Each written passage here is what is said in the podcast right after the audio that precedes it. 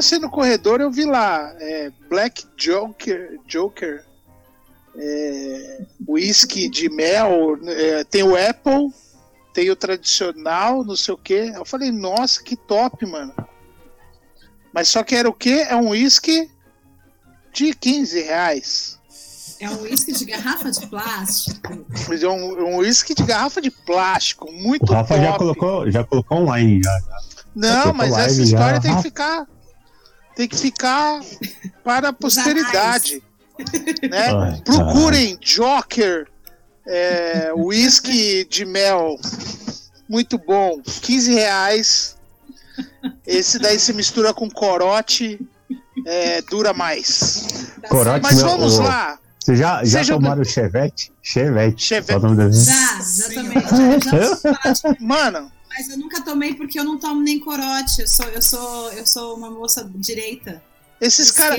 Esses. Não, é... o, eu o queria, eu queria esses caras o... da Moca. Esses caras da Moca, quando eles vão fazer safari na, é. na periferia, eles descobrem esses copão. É, em Guarulhos.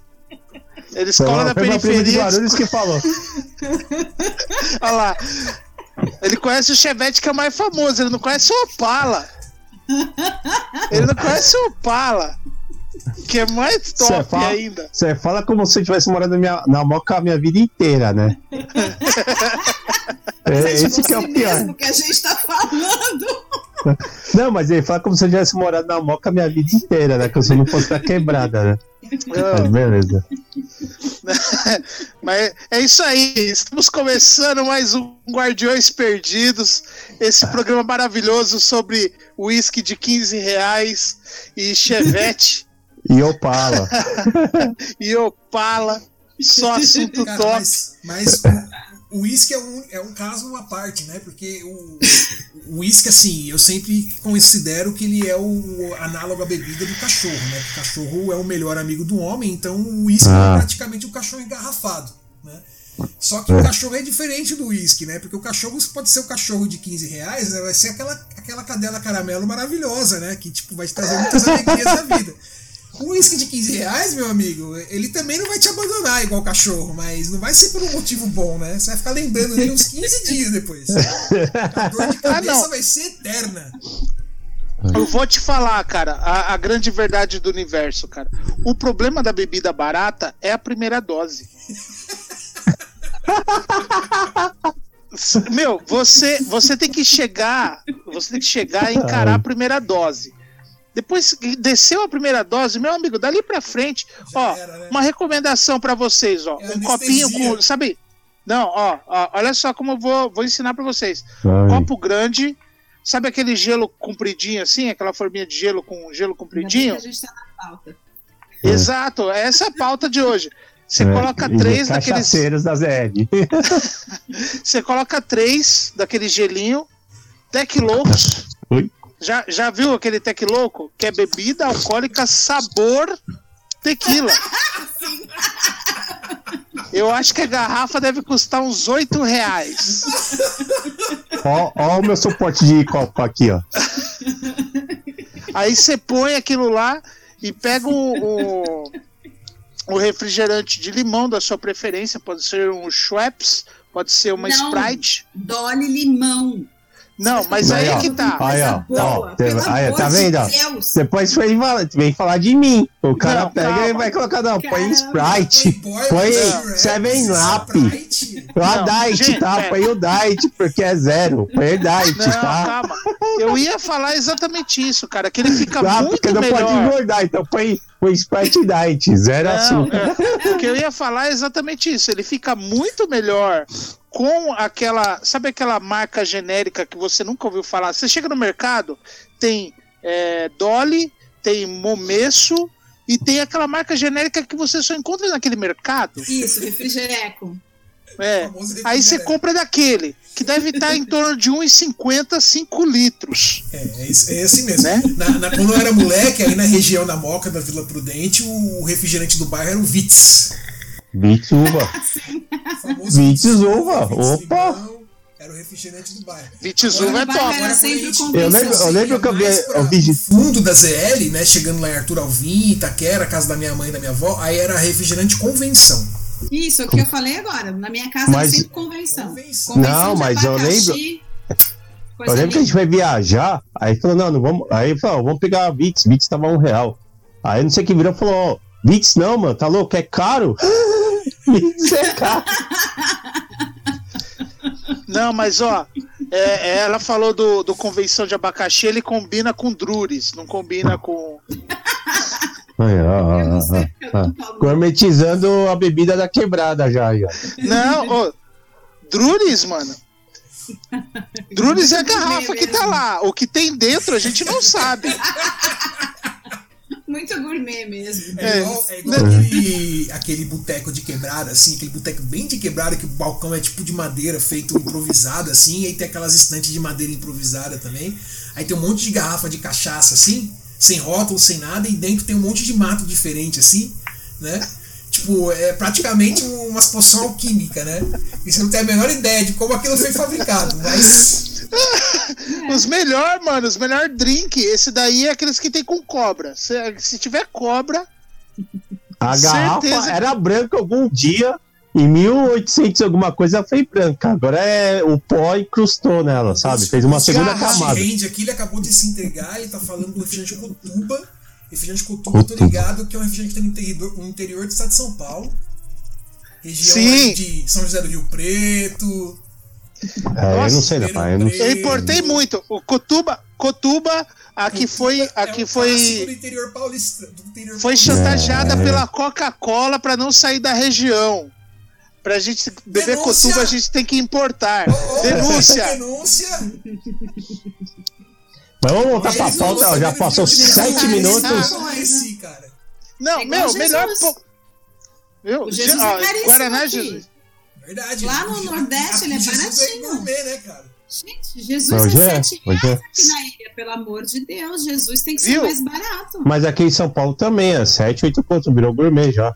já é. é, você chega no, nas cantinas da vida aí, que tipo tem, tem lá, você fala assim, ah, vou beber um bagulho diferente. Já que eu tô gastando mais aqui nesse nhoque, em vez de comprar um nhoque de 10 conto, eles sem estar tá cozido ainda, né? Vou gastar aqui os 20 nele pronto já, né?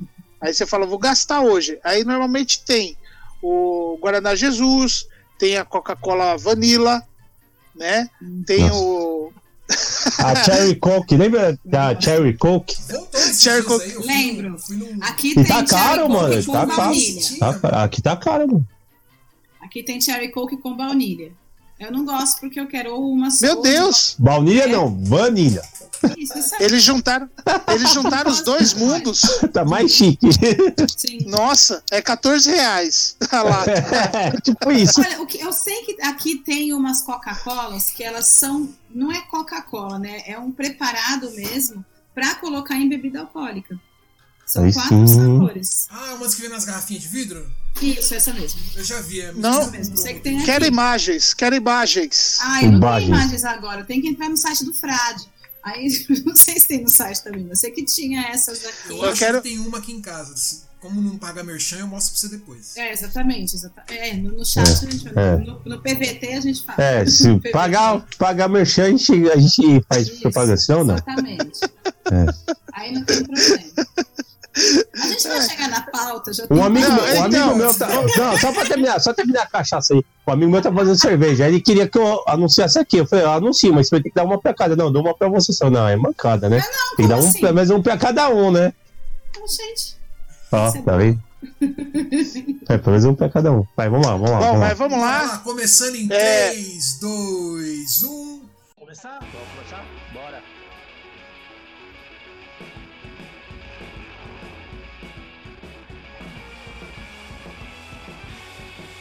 Senhoras e senhores, sejam bem-vindos a mais um episódio de Guardiões Perdidos. E aqui comigo, Fernando Carvalho. A Ed. E Marcelo Manaro. Eu sou o Rafael Luque hoje a gente Boa noite, senhoras e senhores, sejam bem-vindos a mais um episódio de Guardiões Perdidos. Eu sou o Rafael Luque e comigo hoje minha amiga Ed. Oi, eu vou começar a falar uma frasezinha assim bem besta chamada Stay Grey. Quem sabe, sabe. Hum, entendedores entenderão. Ok. Entendedores entenderão. Também tem Fernando Carvalho. É nós que heróis, nós que voa ladrão. nós que Não, mano. Vocês beberam, dá um pouco pra mim, uma mancada isso aí. Vocês... Bebeu nada. Eu que tô bebendo, não tô sentindo essa brisa, não. Não, mano, ó. Aqui, ó. ó. Eu Só tô... disfarçada. Eu que tô bebendo, tô sentindo essa brisa de vocês, não. não que tem... O problema é o que tem dentro. O problema é o que tem dentro. E Justo. Marcelo Manaro. Boa noite, sejam bem-vindos. E hoje a gente vai bater um papo sobre Osamu Tezuka, o grande mestre da animação e dos quadrinhos japoneses, pai de personagens inesquecíveis como Astro Boy, Dororo, a Princesa e o Cavaleiro, o verdadeiro Kimba. e por aí vai.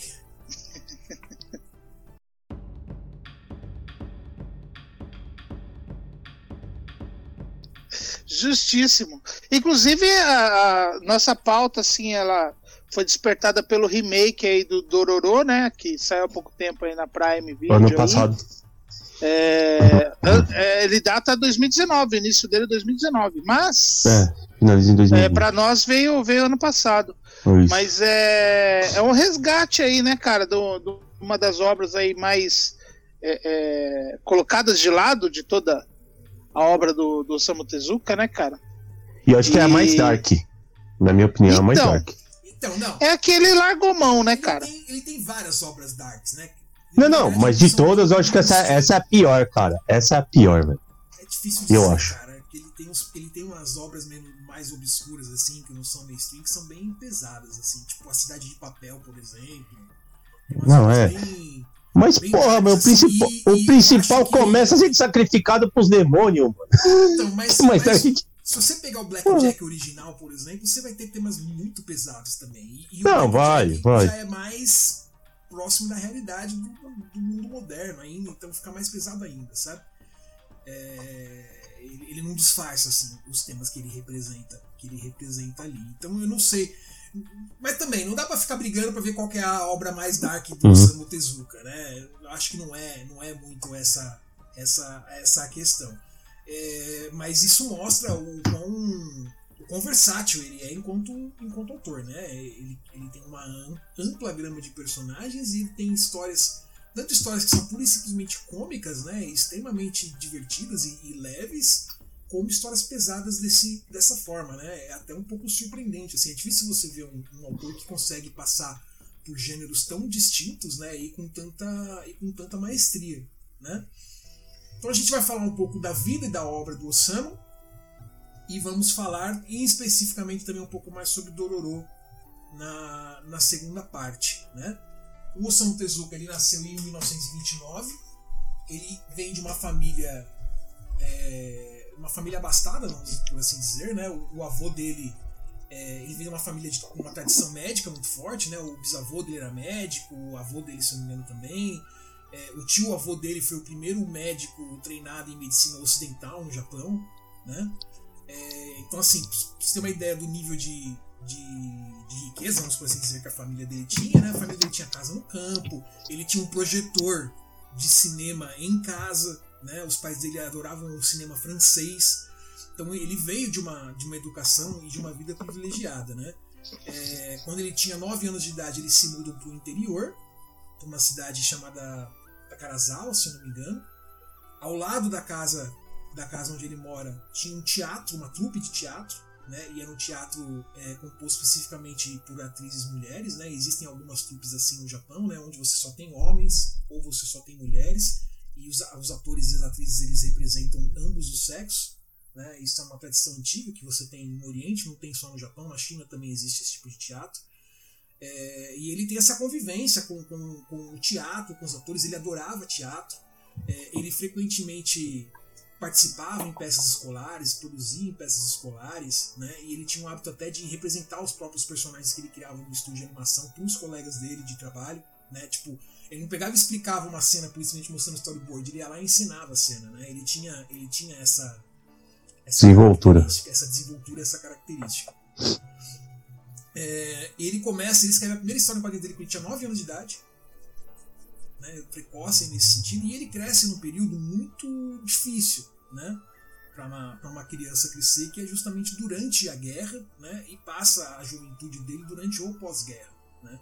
E isso é uma coisa que vai moldar em muito o trabalho dele, e principalmente na segunda metade, vamos assim dizer, na carreira, quando ele já é uma, uma, um artista muito bem sucedido, onde ele começa a trabalhar justamente essas obras como Dororo, é, Blackjack, que são obras mais adultas e que tem uma temática muito mais sombria, né?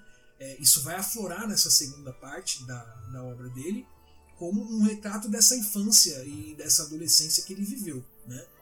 É, Para vocês terem uma ideia do que a gente está falando aqui, é, a situação da guerra no Japão, né? Em primeiro lugar, a gente tem uma sociedade que era uma sociedade feudal, literalmente uma sociedade feudal, de homens lutando com espadas e se matando com espadas entre si, né? E que ela acaba muito rapidamente durante a Revolução Meiji. E aí o Japão ele vive um período de industrialização brutal, né? Brutal. Uma mudança com um impacto cultural muito forte, né? As pessoas elas mudam a forma de vestir, elas mudam a forma de falar, o padrão de vida muda a sociedade ela era em um momento uma sociedade estamental, né, uma sociedade literalmente de classes. Um samurai, por exemplo, ele tinha o direito de tomar a vida de qualquer civil que ele quisesse. Não precisava ter um motivo. Ele não gostou da sua cara, ele podia sacar a espada e te matar e estava tudo certo. Ninguém podia fazer nada contra ele. Um Quem assistiu o Último Samurai é bem isso mesmo. Um é bem essa fase. Né? E aí as pessoas vão nesse momento hum. que elas simplesmente não têm direito nenhum, eles são essencialmente servos, né? a terem direitos, a ter igualdade, etc., ao mesmo tempo que as pessoas que pertenciam à classe samurai elas deixam de ter esses privilégios, né? Então, quem assistiu o Rurouni Kenshin, por exemplo, entende um pouco desse, desse hum. contraste, né? E ao mesmo tempo que eles fazem isso, eles abandonam uma série de, de, de heranças culturais e passam a valorizar é, coisas ocidentais, né? Inclusive, a elite ela passa a consumir apenas coisas ocidentais, né? As coisas que são produzidas no Japão são considerados como inferiores, né? Então existe todo esse impacto cultural. E ele vivendo numa família mais abastada, ele teve acesso a esse tipo de, alto, de alta cultura. Só que isso muda rapidamente com o início, o, o início da era. Com, com, o início do período de guerras, né? Muda o imperador. Né? É, o, o, Estado começa em um período de expansão, a sociedade ela vai se militarizando, né? É, não dá necessariamente para chamar o Estado japonês de, de, de, fascista, porque não é exatamente isso que ocorre lá. Né? É um nacionalismo também exacerbado, mas ele tem fatores que o diferenciam do fascismo, porque, por exemplo, o Japão ele é uma figura religiosa, né? então é quase como um Estado teocrático, vamos por assim dizer. Uhum. Né? E nesse, nesse período em que o Samuel cresce, ele se vê repreendido muito na escola, né? porque os quadrinhos eles são tidos aí como uma coisa meio supérfluo, né? E não é algo que a sociedade queira nesse momento. Então ele chega a apanhar, por exemplo, os professores porque ele desenhava histórias em quadrinhos e distribuía entre seus colegas. Ao mesmo tempo que papel era, uma coisa escassa, né? Então ele estava usando papel que era para fazer trabalho na escola para ir lá e ficar desenhando história em quadrinhos, né? E, então era uma coisa meio que subversiva, que ele fazia escondido, né? Mas na Segunda Guerra, pós Segunda Guerra, tem as lojas, elas não vendiam mais mangá, porque o mangá era muito caro. Então elas alugavam também. Teve, teve muito isso no Japão, no pós-guerra. Né? Porque era muito caro você comprar um, um mangá, uma edição de mangá. Então era que nem locadora de vídeo. É, que hoje em dia quase ninguém vai ter, né? Hum. Mas é que nem locadora, você alugar um DVD, um, um VHS, né? Cheguei a idade agora, mas tudo bem. Mas é, é o mesmo sentido, né? Que você. Se você ir lá alugar um mangá, né? Você alugava a edição que você queria, lia e devolvia. É, existiu muito isso no Japão segunda, é, pós Segunda Guerra. Essa, essa cultura ela tá, existe até hoje no Japão, na verdade, né? Você tem lá os chamados manga café, né? Você vai lá e paga para entrar e aí tem uma série de mangás lá e você pode ler à vontade, né? E aí tem uma cafeteria para você comprar comida, bebida, etc, né? Você tem lugares inclusive que oferecem é, salinhas individuais para você poder ler ali escondido e tal. Uhum. São lugares inclusive 24 horas normalmente, tem gente que até dorme nesses lugares, né? Mas não, mas hoje, mas hoje, hoje em dia é um, hoje um... o motivo é diferente, não é porque as pessoas é não têm o recurso né, para isso é isso, né? isso. É mais uma questão do estilo de vida, da falta de espaço, por exemplo, para ter em casa, etc. Né? São, são, é. são, razões, são razões diferentes. Isso. O Osamu Tezuka, então, ele acaba tornando-se médico, né? ele entra para a faculdade de medicina. Um dos motivos, alguns dos motivos que são acreditados para ele fazer isso é para ele fugir do serviço da vida militar. Né? Ele não queria servir, não queria fazer parte do exército. O Osamu Tezuka ele foi a vida inteira dele um pacifista. Né? Ele não gostava de violência, ele não gostava de guerra. Ele era absurdamente crítico a esses temas. Né? Isso é sempre visto com um olhar crítico na, nas obras dele. É, um dos motivos é esse. O outro motivo é a questão da família. Né? Ele admirava muito os avós, os bisavós, admirava a profissão e admirava também a função de médico, né? de, de cuidar e de, de salvar a vida das pessoas.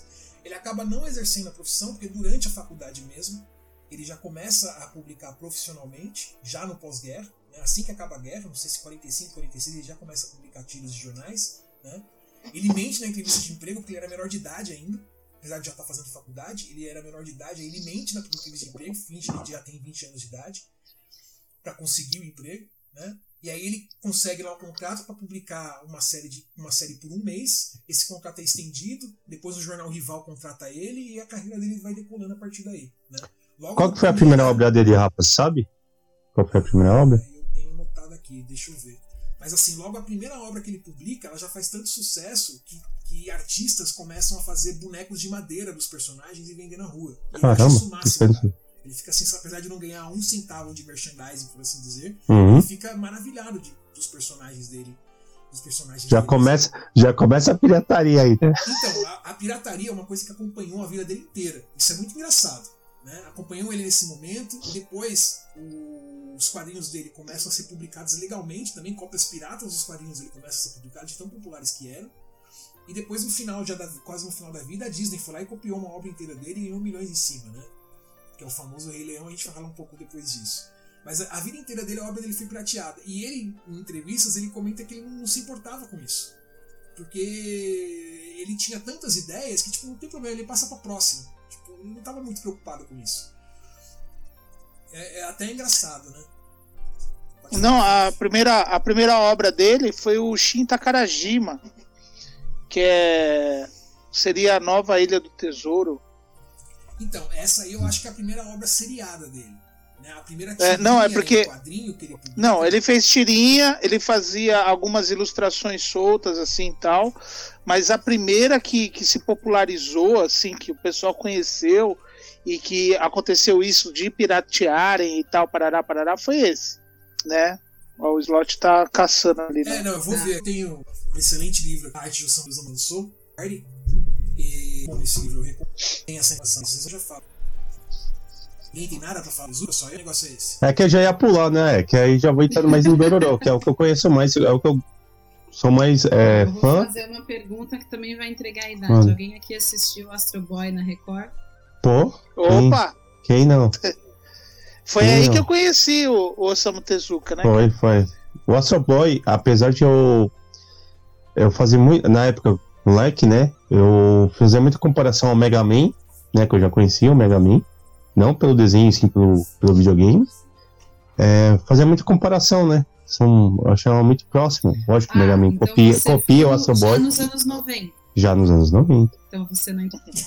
É, nos anos 90. Vamos falar das eu acho que é que aí eu posso falar. Mais icônica, né? Eu, eu assistia, na mesma época eu assistia Robô Gigante que era 1904. Então, assim, ah, vocês já é, chegaram é. nos anos 90. É, vocês, nos anos 90. Vocês, se vocês assistiram essa uhum. voz, não foi na Record de fazer infantil. Eu acho que foi na manchete, é verdade. Eu acho que na manchete. Isso, na manchete. manchete foi mais ou é, menos os 45 já não tá mais passando esses planos, passando esses é, é, Sassos, não mais passando sobre. Por exemplo, vou falar de um desenho. O Astro Boy e o Robô Gigante eu assisti na reprise só, viu? então, eu vi Porque eu sou mais, sou mais novinho. Eu não assisti nessa época. Ó, a primeira tirinha é. dele chama Machan, foi publicada em 46.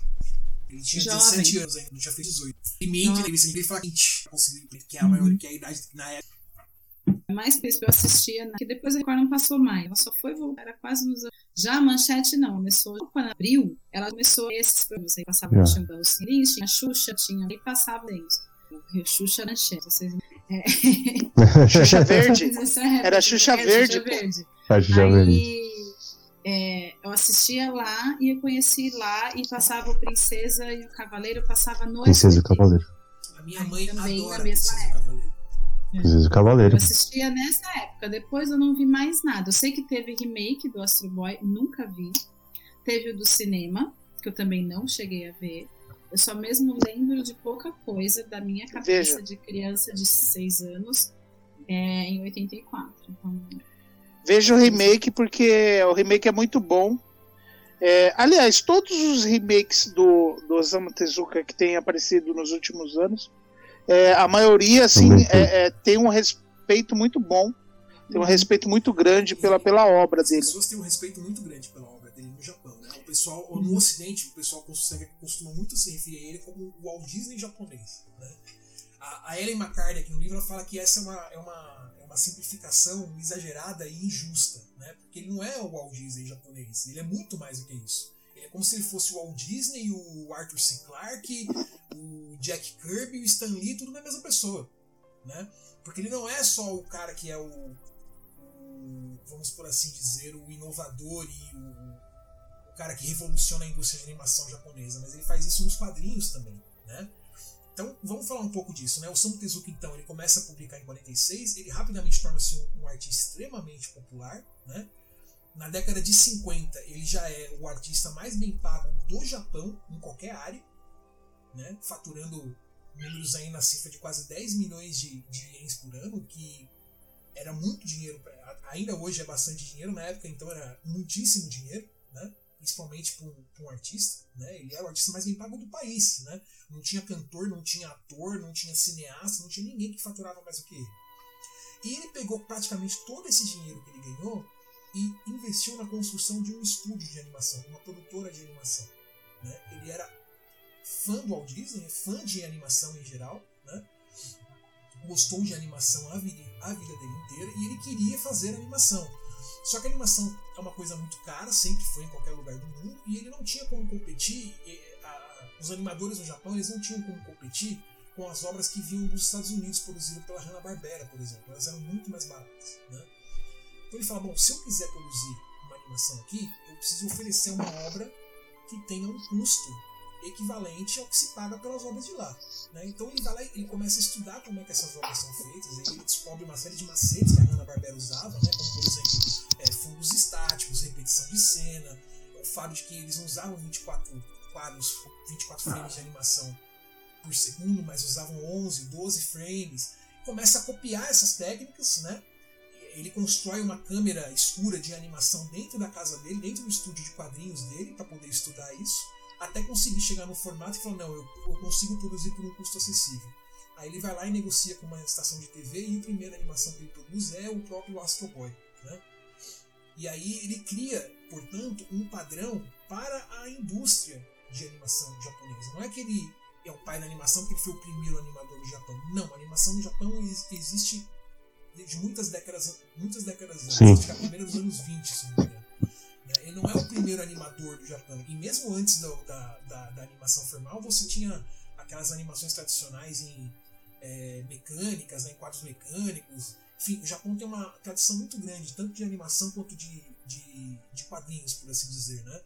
Em, em formas é, como o ukiyo-e e, e, tradições das antigas, mas a gente pode falar a respeito disso em detalhes. Não, tanto que tanto que assim o, o, o pessoal chama ele de, de o pai do mangá, o deus do, do mangá e tal. É, porque existia tudo isso existia antes, né? Existia o mangá, existia o anime, existia o mercado de animação japonês, etc. Tal. Mas só que, por exemplo, é, o que fazia ele se destacar enquanto artista? É, tudo mangá moderno, a partir do, do, surgimento do Tezuka, é ele que cria todos os maneirismos, é, o estilo gráfico, etc. Tanto Muitas que assim. As próprias técnicas, né? Sim.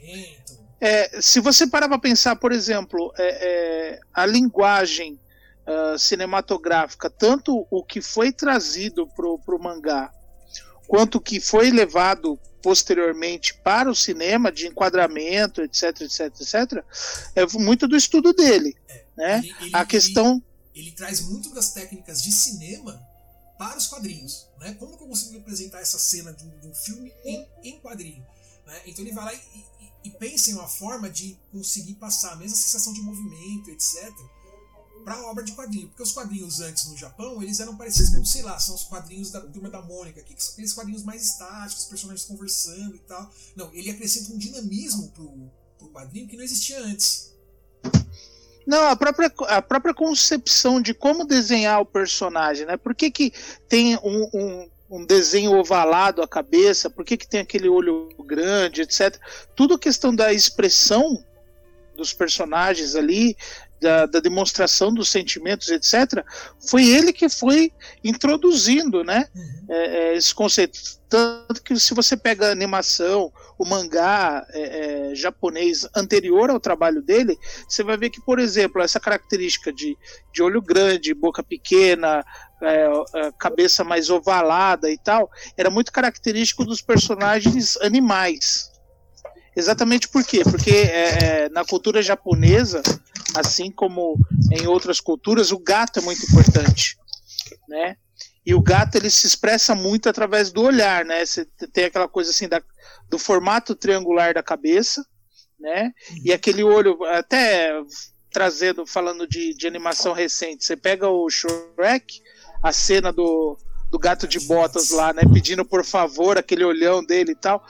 Por quê? Porque o gato ele é muito expressivo através do olhar. Pessoa entregando né? a idade, né? É recente, tem 20 anos já esse filme que você citou. Né? Então, não. Deixa eu...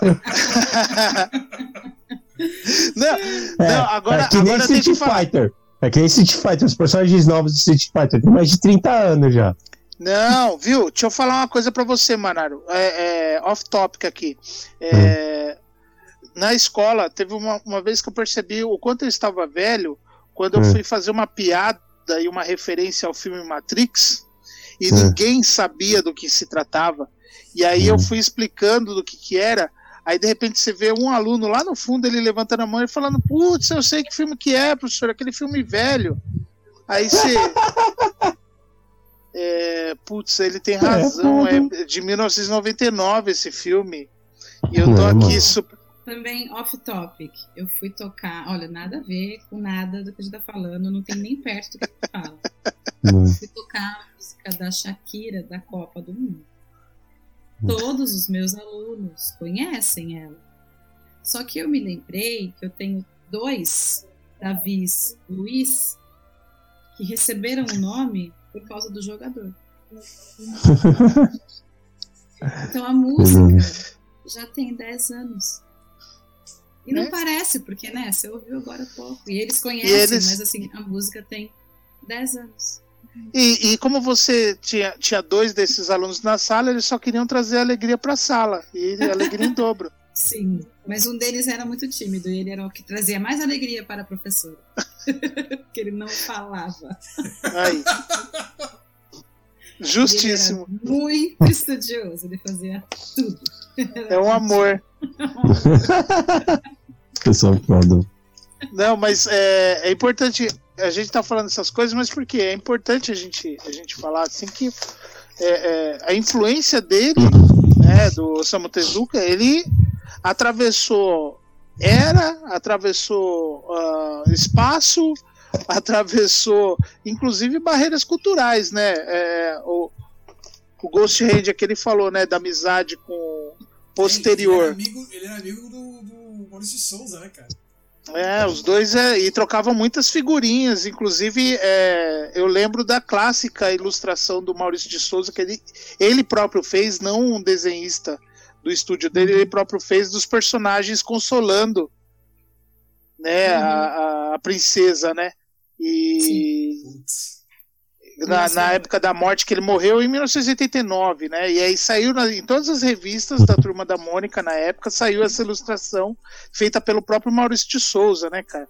Uhum. E, e na época, assim, tipo, é, 1989 eu, eu não tinha muita noção, muita percepção assim de quem era o desenhista do que, quem era o artista que fazia isso, aquilo Maurício de Souza a gente conhecia porque ele sempre teve é, é, à frente da, da turma da Mônica. Ele sempre aparecia como personagem, ele sempre aparecia na TV para anunciar e etc. Mas você falar o Samu Tezuka, aí você ligar com a Princesa e o Cavaleiro, você ligar com o Astro Boy, você não, uhum. não tinha essa percepção, né? Que hoje em dia a gente tem. Essa ligação entre o criador e o personagem, né? Até porque não tinha informação, né? Você viu o nome do cara, ah, beleza. Não. Ah, sei lá, José da Silva. Beleza. A referência que a gente tem de informação, de quadrinhos, de cinema, o que quer que seja, uhum. foi a revista 7, foi a revista Herói, foi, era, era publicações da, da década Herói. de 90. Uhum. uhum. Né? É, década de 80 a gente não tinha essa é, informação. A gente sabia o que de repente passava na, no Fantástico. Essa ilustração mesmo, foi o próprio Maurício que fez. Né, cara? É, e, e, eu lembro que foi, foi muito, muito triste, assim, mas só que, tipo, é, você vendo com os olhos de hoje. Na época, tipo, eu li o editorial, aí você fala, tá, quem que é, né?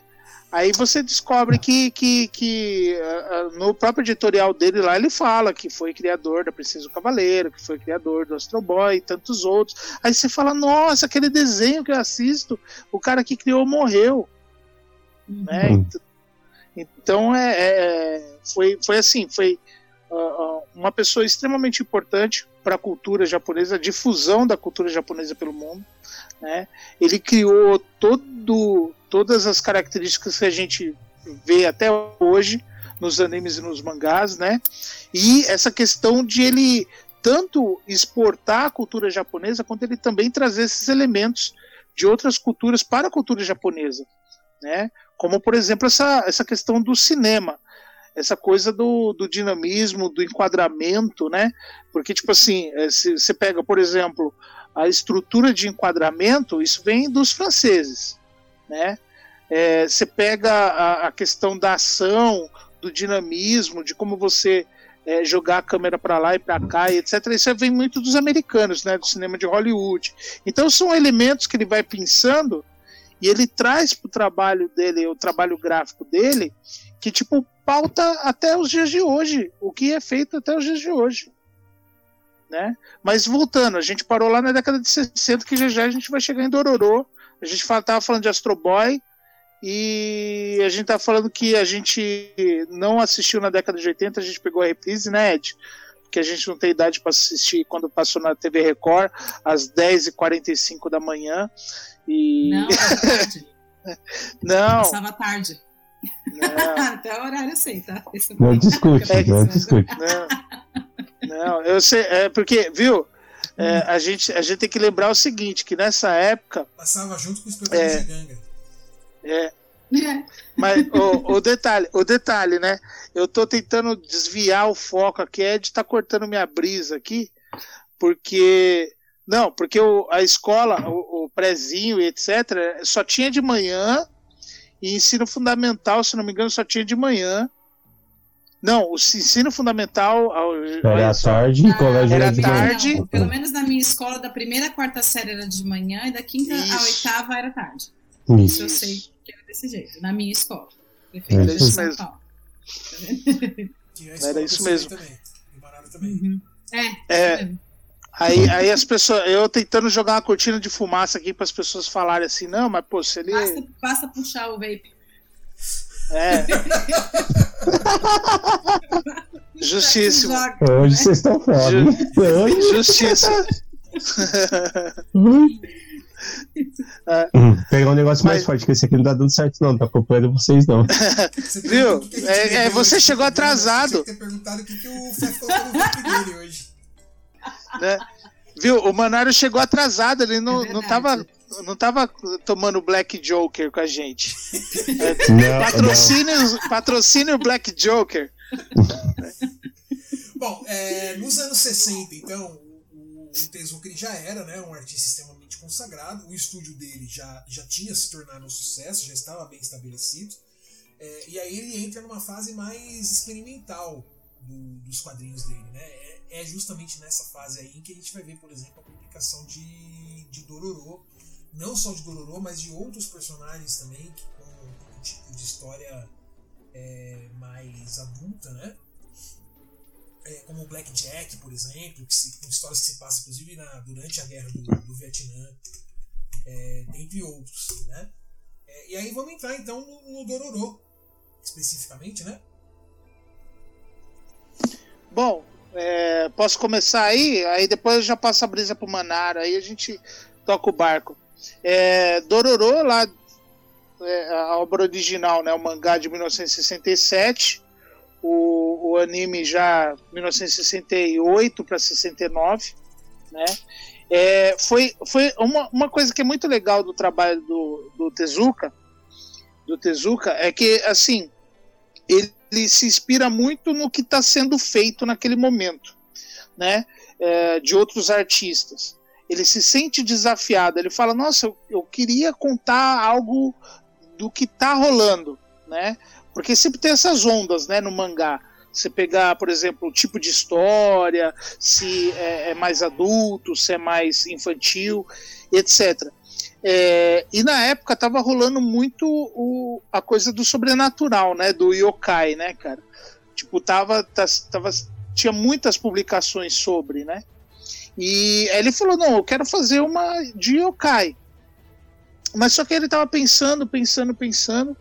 E aí ele concebeu o, o Dororo. O Dororo, primeira coisa, muito interessante que antes de ele ter qualquer coisa sobre o, a, a obra, ele já tinha um nome. Porque é, é, o, o, filho dele não conseguia falar Dorobo, que é ladrão em japonês. Uhum. Ele falava Dororo. E aí ele já tinha um, esse nome, ele guardou essa coisa, né, do nome, né, Dororo, ele ficou, já achou sonoro e tal, ele ficou com isso. E ele falou, putz, se eu pegar um personagem é, é, que for ladrão, dá para eu usar esse nome, né, fica muito sonoro, lembra, né, o Dorobô, o Dorobô. né, e, e aí eu consigo, e aí ele começou a criar, primeiro ele pegou o conceito yokai, ele pegou esse nome que ele já tinha, o personagem que tinha que ser ladrão com esse nome e tal. E aí ele começou a criar, né? É, era um, um, um, quando ele começou a conceber, como ele tinha aquele traço bem característico, etc. E ele estava fazendo uma história de terror, né? Porque até uh, esse esse né? é como se não, as outras não, já não fossem, né? Não, mas aí é que tá. O, o, hum. o, o interessante do, do Dororo é exatamente esse. É, é, esse contraste, né, entre o traço bonitinho dele e as temáticas mais sérias e tal, tanto que assim, é, já me adiantando e aí eu, eu deixo espaço para falar sobre a história pro Manaro, mas assim, é, é ele, ele, ele traz essa, essa característica né, de, uma história mais séria e tal, aquele traço bonitinho, etc. E ele divide isso também entre os protagonistas, né? Porque o, apesar do nome ser Dororo, de todas as capas do mangá ser o Dororo, né? É, você, o protagonismo ele é dividido com o Hyakimaru, né? É, é, ele divide esse protagonismo, né? E, e, isso tem um motivo na história.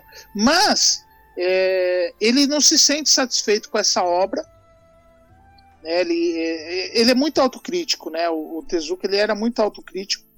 Ele, inclusive, uh, durante todo esse momento aí que ele está escrevendo, que ele está desenhando, ele se autocriticava muito nesse trabalho.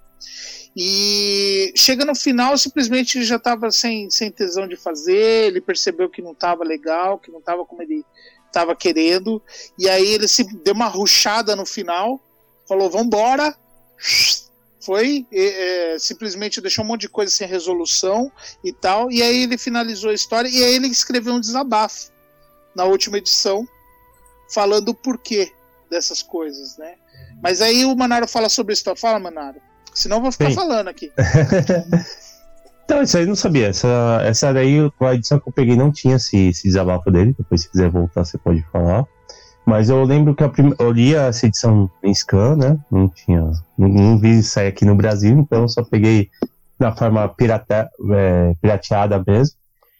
Mas eu lembro que eu vi um filme. Tá é, aqui não existe isso, né? É, não tem. Mas, mas eu vi o filme do Dororo. e eu achei o filme. uma cópia de referência.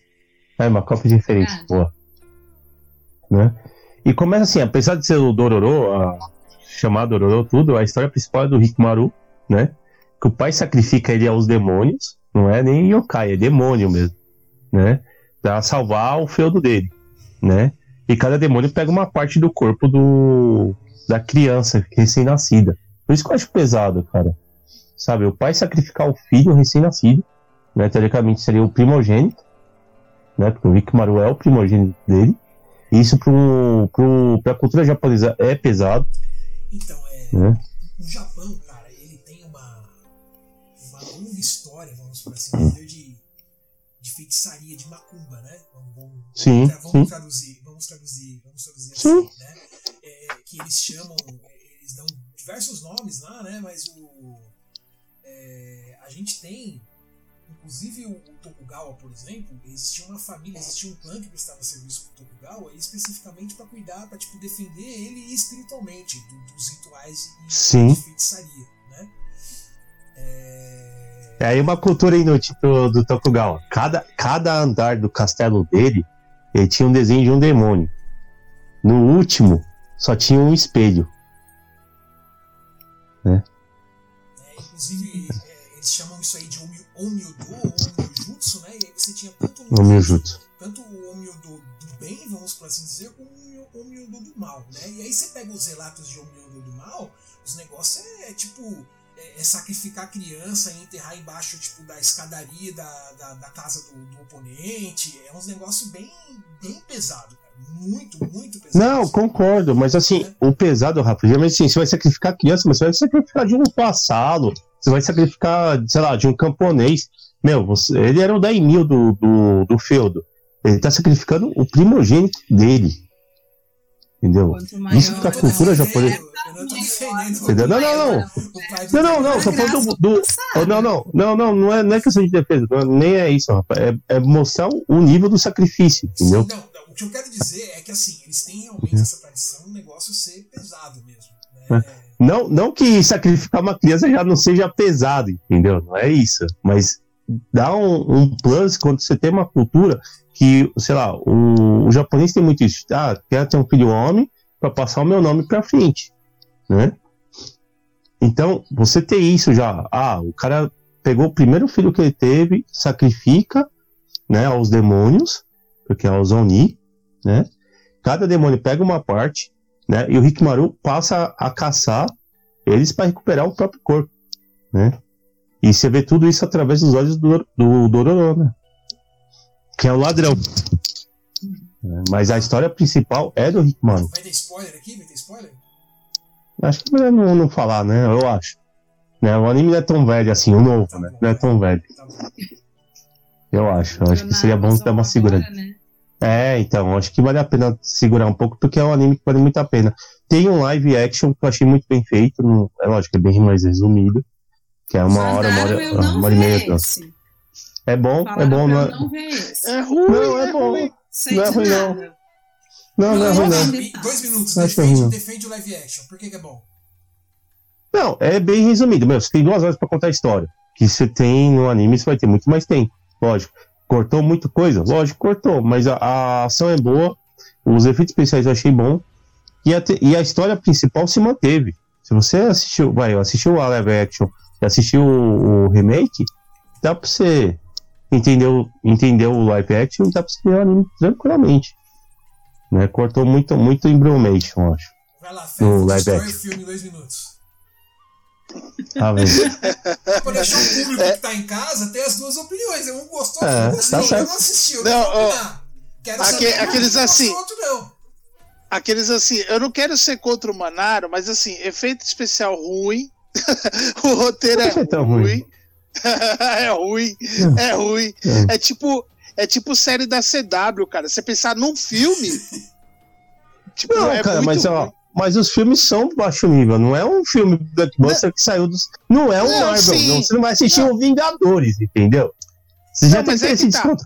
É a mesma coisa é, você pegar o Lobo Solitário, mano. Não dá pra você falar, ah, a, nossa, a, vou comparar com, sei lá, Homem de Ferro 1. Não dá, cara. Não, mas aí é que tá. Você tá falando hum. de, de, de, uma obra, igual os filmes do Lobo Solitário, você vai pegar a década de 60 tal, parará. Aí, tipo, esse daí foi feito em 2007. Tipo, tá, alguns filmes. De... Não. 2007 mesmo. Não. 2007. Foi 2007. Então, assim, tipo assim, é, por, por pior que seja, parece que eles pegaram um, uma CG do PlayStation 2 e colocaram no filme, tá ligado? Mas era 2007. Não, mas é mas ruim, é ruim, é ruim. Não, mas era 2007, 2007 tá, se você comparar, se você comparar com os efeitos especiais de hoje, lógico que vai ser ruim. Ah, eu vou comparar com uma coisa da mesma época e que continua sendo japonesa e que é uma produção, eu não vi, mas é só para dar uma ilustração entre os dois que viram. Vocês assistem Tokusatsu recente, certo? Uhum. Recente eu falo dos últimos 20 anos, 10 anos, do início de 2000 ah. para cá. Hum, eu sempre odiei Cybercops porque hum. os efeitos especiais do Cybercops é, é eram nível Chaves. É. Só que é os... ruim. Só que era o que eles tinham na época de melhor assim para TV. Isso. Uh, os, os, efeitos FEF primeiro, depois o Manaro. São do estilo Tokusatsu TV japonesa, TV Tóquio, ou são melhores do que isso? Fef.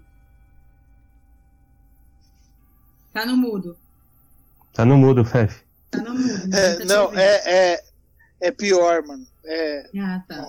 Não é pior. Então, é não, ruim. é ruim, é ruim, não, não é pior. Eu tô lembrando, o pior que eu tô falando aqui, cara. Eu tô lembrando de algumas coisas. Cara, Deus. Nossa, mano. Achei pior. Não. Não, é porque assim, eu, é uma obra que eu gosto muito. Então, tipo assim, é, é, para mim chega a ser ofensivo, tá ligado? Você vê o, o, o efeito assim. Mas é baixo orçamento, fera. Não é um. Não foi um não, eu Não, eu entendi. Mas, ó, eu vou falar uma outra coisa para colocar isso em, em, em perspectiva. O que levar? Todo mundo aqui, eu acho, eu não sei vocês, mas todo mundo aqui sabe que teve o filme novo da Mulher Maravilha. Vocês assistiram o filme não, da Mulher Não assisti. Eu, dormi. Vocês... Eu ainda não assisti. Ok, eu dormi. você conseguiu ver? Eu assisti. Eu não inteiro. consegui passar de meia hora e nós estamos falando do filme da Mulher Maravilha. Então, assim, imagina que é um filme blockbuster com um monte de dinheiro e mesmo assim eu não consegui. É ruim, ô, ô Manaro, sinto muito. Eu não sei, não. Eu não achei ruim, por ser 2007, eu não achei ruim. É ruim, Manaro, sinto muito. Eu não achei ruim, não. Pra 2007 eu não, não achei ruim, não. Eu acho que os não. Da série de TV do Garo estão melhor que isso aqui, mano. e, e eu não, mas mais. Garo, Garo é outro nível. Garo é outro nível. Ah, não. Mas, Garo é outro nível. Mas o investimento foi maior, Rafa do Garo. Não, mas eu vou. Eu vou dizer uma coisa. Do, o investimento do Garo. O investimento do Garo foi maior. Não, mas tem coisa que fica limitada a investimento, né? Tem coisa ah, que... não.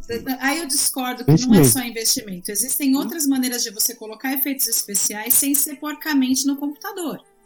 Sim. Então, vamos hum. chegar nesse acordo assim, e... que você, você achou bom, o Fefe achou ruim. Não, não achei bom. Não sabemos, eu achei bom, dada a limitação que tinha. achei bom dado a limitação. Não, mas é, é, é, aquele papo. É, assim, eu não recomendo. Eu, eu deixei claro minha opinião. É mas 2006, assim. Mano. É, então. O especial Entendi. do Gara tô melhor que isso. Gara é de 2006, mano. Mas o investimento foi maior. Do Garo, dos Tokusatsu, então, mas... foi o que mais teve investimento na época. Então, foi, um, foi uma das séries. Foi uma das séries. E mesmo assim é porco. Geral, se você, se você assistir a série. série TV, mas se você vai assistir, você vai ver umas coisas porca, mano. Você vai ver coisa então, porca, mano. Você vai ver coisa muito aí... porca, velho. Não, mas Mesmo é, ó, Garo tendo mais investimento. Ô, Manaro, Manaro, mas hum. qual é o problema? É, eu não recomendo porque eu não gostei. Mas principalmente quem não conhece a obra, tipo, meu, se a pessoa nunca viu nada, não leu mangá, não viu anime, não assistiu anime da, da Prime. O spoiler maior da história tá na capa do filme. Hum. Tá no pôster. É que eu não. Então, vi do. Da, como que fala, do conhecimento coletivo da internet, entendeu? Não é, então, não, mas é que tá. Se você Quando entrar, se você entrar no, no, no na, na, locadora do Paulo Coelho, tipo, o que você vai ver é a capa do filme, né? E tipo, o maior spoiler uhum. do, do, da série, assim, do, do, do da é história toda. Eu não lembro qual era a capa, então. Então já vem. É tá falando, então, agora qualquer uma dessas, se você se você sabe o, tá, o spoiler, entendi o que você quer dizer. Entendi. Né? Já vem, já pá, na cara. Aí você fala, não, tipo, meu, é o, o que vai. Tipo. Ah, não, porque se eu, se eu der alguma dica que eu já vou dar junto spoiler. spoiler. É, é verdade. É. Mas assim, é, é, eu acho que assim é, é, é, uma obra assim que meu é muito mais completa o, o mangá e a série por questões óbvias, por questões óbvias, né? Mas assim, é, eu acho que peca em questões técnicas mesmo, né? No caso do filme. Mas voltando à, à série, né, cara? É, a série original de 69, o anime, ela, o mangá, ele, como eu falei no último, no último capítulo, basicamente assim ele resolveu porca mal e porcamente tudo que tinha que resolver. E, e ele falou: bom, aí aparece lá escrito assim: ah, e 50 anos depois o Japão viveu em paz. Ponto. Então, tipo assim, aquela toda aquela história se seguiu por 50 anos e a gente não sabe o que acontece. É, né? eu, eu, não, eu não li o mangá. Você leu o mangá original, Fef? Eu li, tem, tem scan na internet fácil, depois eu passo pra você. Não, tem, tem, tem na Amazon, tem na Amazon. Aí eu vou claro, passar pra você. Na, série, na série recente, em que período se passa? Se passa durante o Sengoku, a história? Sim. Então, ele, ele coloca. Ele, ele deixa coloca... em aberto. Na verdade, ele deixa em aberto. Ele não, ele não determina bem uma data certa, se não me engano. Se me falar a memória. Mas então, fica bem o... claro, os elementos que ele dá é época Sengoku. É, não, o, o próprio Osamu Tezuka, no, na carta de descontentamento dele, ele deixa claro que é ali o período das guerras ali, o período Sengoku. Ali. É, mas é, é, mas é durante o mangá você não vai, ele não vai te dar uma, hum. uma data específica. Não, mas é, é aí Mas os tá elementos que ele te deixa, os elementos que ele te deixa, fica bem claro que é a época do Sengoku.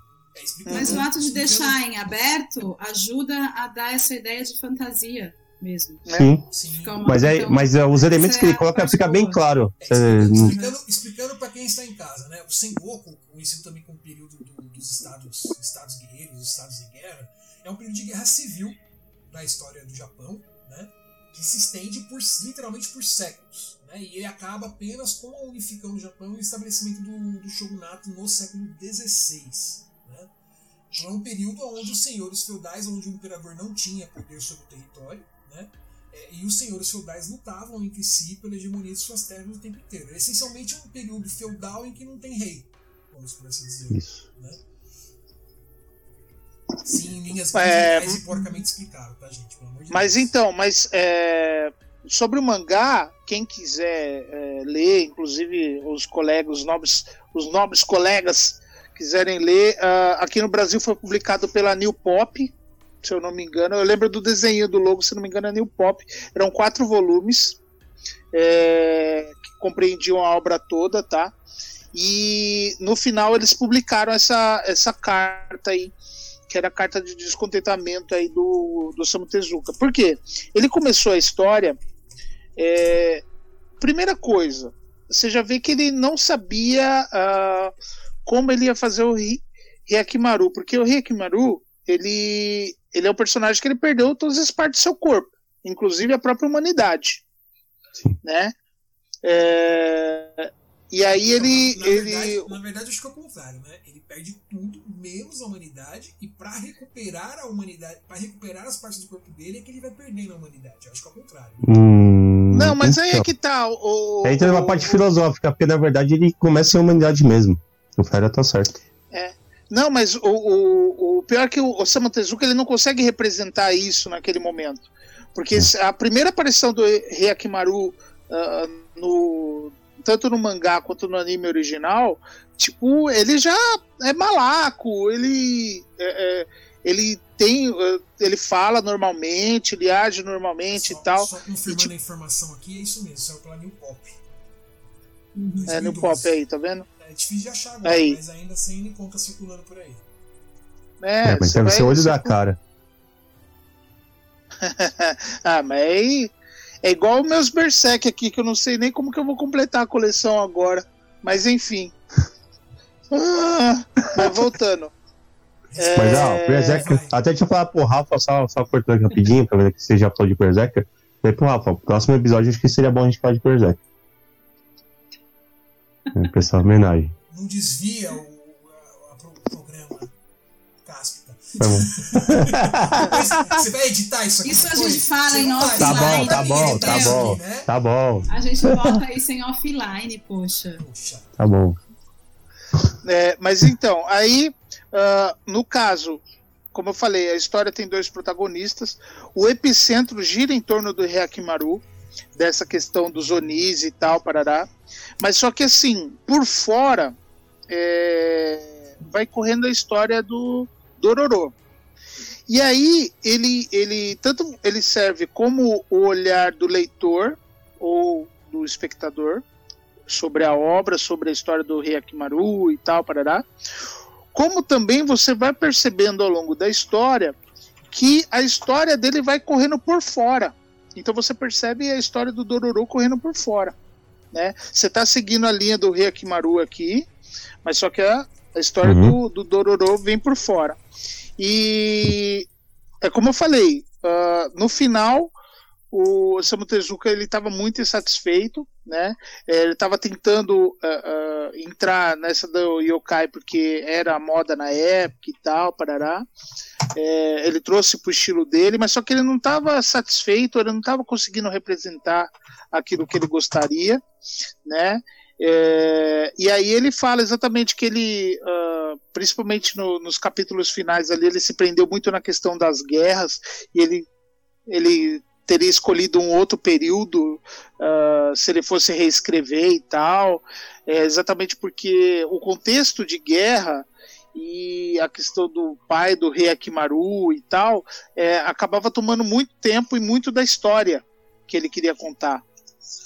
Então é, aí ele simplesmente ele encontrou essa solução aí no final para tocar o barco uhum. e começar outra coisa, fazer outra coisa, né? É, o, o, o, anime original ele teve Tezuka, 26 episódios. O Tezuka ele tinha muito disso, né, cara? Como eu disse, ele, ele, ele, já comentou em entrevista e tal que ele não se importava as pessoas piratearem o trabalho dele porque ele dizia que tinha muita, muita ideia de onde saíram aquelas, né? Então ele não se importava que copiassem as ideias dele, tinha outras. É, não, tanto que essa coisa assim dele, dele se sentir desafiado com o trabalho dos outros era muito dessa troca, né? Tipo, é o, o espírito do que tá rolando na época. Tipo, isso aqui tá em ascensão, eu vou contar a minha história sobre esse assunto, sobre esse tema que está sendo abordado, né? É, mas é, quando ele, ele deixa, o, o, o, anime original ele teve 26 episódios, é, no anime original eram 48 demônios, né? É, e aí, tipo assim, ele começou, no final, ele começou a juntar, tipo assim, teve um que era cinco demônios num só. Era um que representava cinco demônios ali, é. e só para ruxar, né? A história. Hum. É, mas assim, uh, ele acabou, acabou insatisfeito e tal, ele nunca retomou, você vê que ele nunca falou muito sobre o Dororo, né? Na, na, da, das obras dele e tal. É, você via que, tipo assim, ele tinha uma certa mágoa com a própria forma que ele conduziu a história, né? Aí a gente teve esse filme de 2007. É, nós tivemos também um jogo de PlayStation 2, né? Opa, eu, eu não lembro. Eu não lembro a data, mas só que é o Blood Will Tell. Uh, do PlayStation 2, um excelente jogo de ação. É, da mesma jogo, época ali. O Blood Will Tell, na verdade, é um jogo do Dororo? É? Interessante. Não, e é um jogo muito, é muito bacana, assim, é um jogo de ação tal. E, mas só que você vê que assim, ele dá uma modernizada no visual. né? Ele deixa muito mais moderno, né? O visual, ele não segue o traço do Tezuka, né? E aí a gente vem para 2019, é, que aí uh, foi feito o anime, que é da mesma produtora, inclusive, do Vinland Saga, né? Que é uma, é uma produtora que particularmente eu gosto né? muito. Hã? Estúdio Mapa, né? Isso. Que é, é no caso, é, eu gosto muito desse estúdio porque assim ele não se rende a, ao uso do 3D de muitas produtoras.